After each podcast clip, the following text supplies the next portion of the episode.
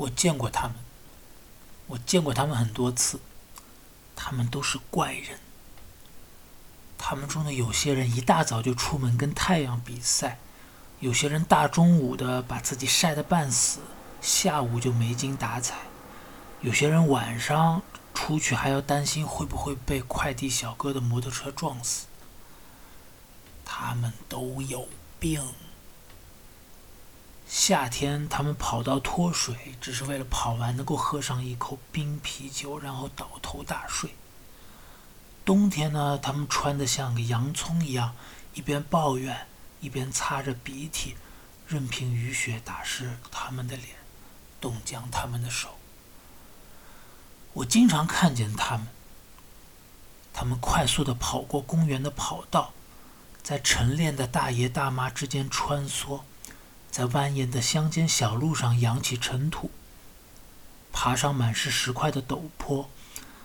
在马路牙子的边沿上踮着脚尖走钢丝，在海滩上闪躲着来袭的海浪，把地上干枯的树叶踩出声响，越过路上的积水，对从身边掠过的车辆的背影竖起中指，在狗子们的追逐下狂奔，狂奔，一路狂奔。他们喜欢随着音乐的节奏迈开双腿。他们喜欢听自己的心跳和呼吸。他们有时目视前方，有时看着自己的脚尖儿。他们闻着风从远处带来的城市里不明不白的香水、汗水和垃圾的气味。我也注意到，他们跑过面包房的时候，会深深的呼吸，然后加速跑开。他们无处不在。他们真的脑子有问题。他们穿着很贵的跑鞋，每迈出几步就看一次表。我想，他们一定是想战胜谁。他们一有比赛就报名，但是一次也没站上过领奖台。他们从比赛前一晚上上床就开始奔跑，在梦中跑过整个晚上。比赛当天，他们就像圣诞节早晨起床。寻找礼物的孩子。前一晚，他们会把当天要穿的衣服、裤子、鞋子、号码牌准备的整整齐齐，就像他们小时候去春游之前那样。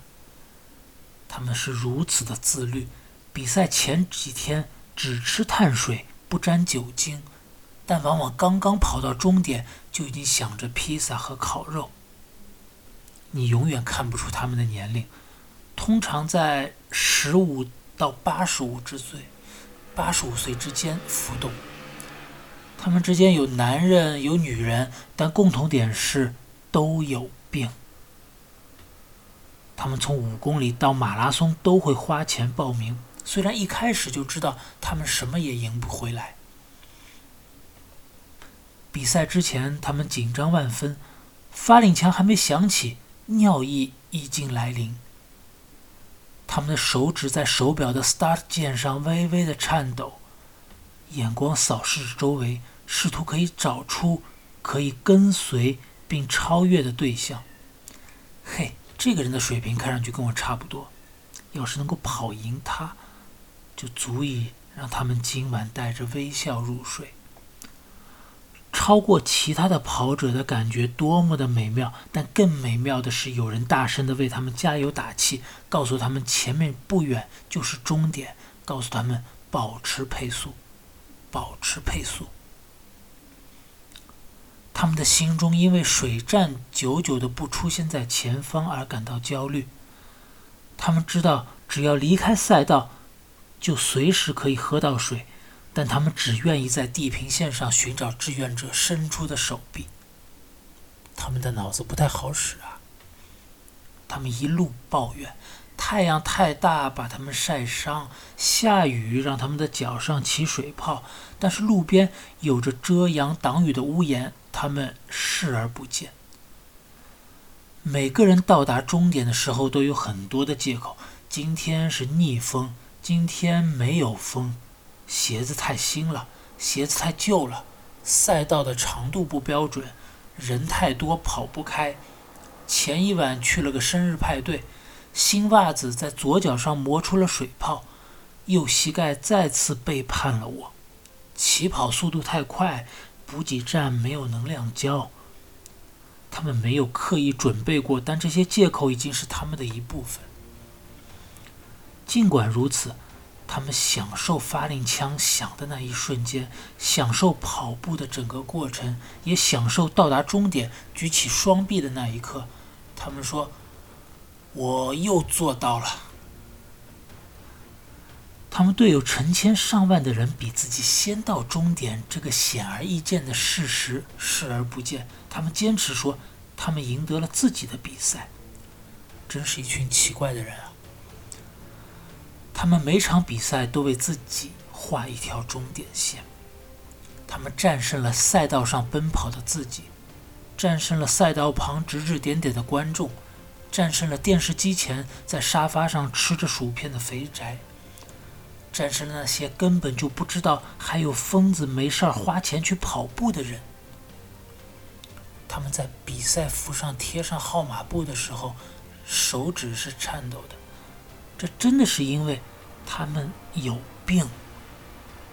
我看过他们奔跑，他们的大腿肌肉在颤抖，他们的小腿抽筋，他们呼吸困难，他们捂着岔气的腰部。蹒跚前行，但他们没有停下。他们继续向前奔跑，身后的路越来越长，肌肉越来越紧张。他们表情狰狞，侧腹的疼痛再次袭来。离终点还有两公里，终于，一丝理智的光明闪亮在他们的脑海。他们终于开始问自己：“我这是在干什么？”为什么我不去做一个赛道边鼓掌的旁观者？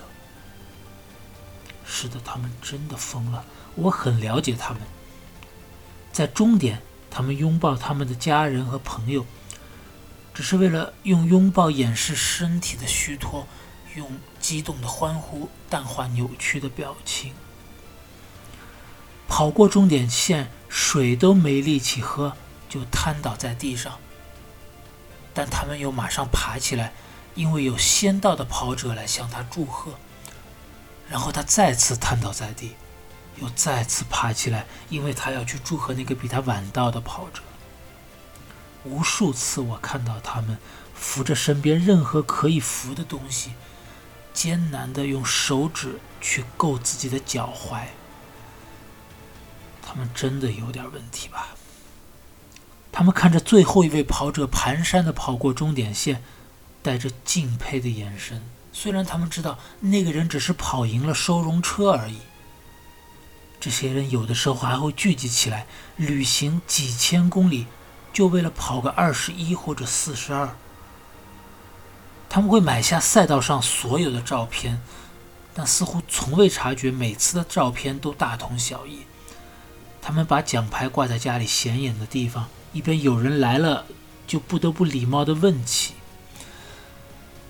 啊，这是我赢得的第一块奖牌。”他说的时候故意没有提起那次比赛，所有完赛的人从第一名到最后一名都有一块一样的奖牌。冲线之后两天的天明时分，他们又一次系好鞋带，跳过水坑。有节奏地摆起双臂，向迎面跑过的跑者们挥手致意。有人说，在这个时代，已经没有什么人能够每天有一个小时的时间与自己独处，除了钓鱼的、游泳的，还有他们。有人说，现在人们已经不喜欢寂寞，但他们说，他们享受寂寞。他们真的有病。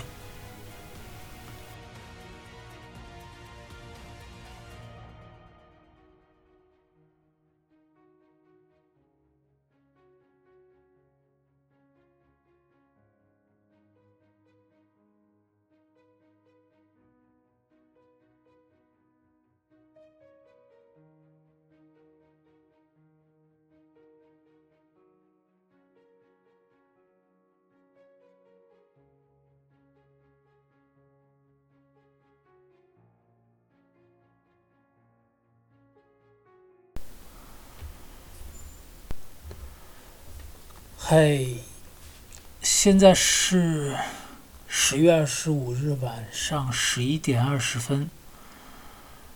呃，这个礼拜一有点不太好过，因为我们大家都很盼望的几场比赛今天都官方宣布延期了，所以说，嗯，而且又结我今天又被催更了三期。催更的，所以我自己心里也觉得挺不好意思的，因为离上一次更新已经过去一个多月了。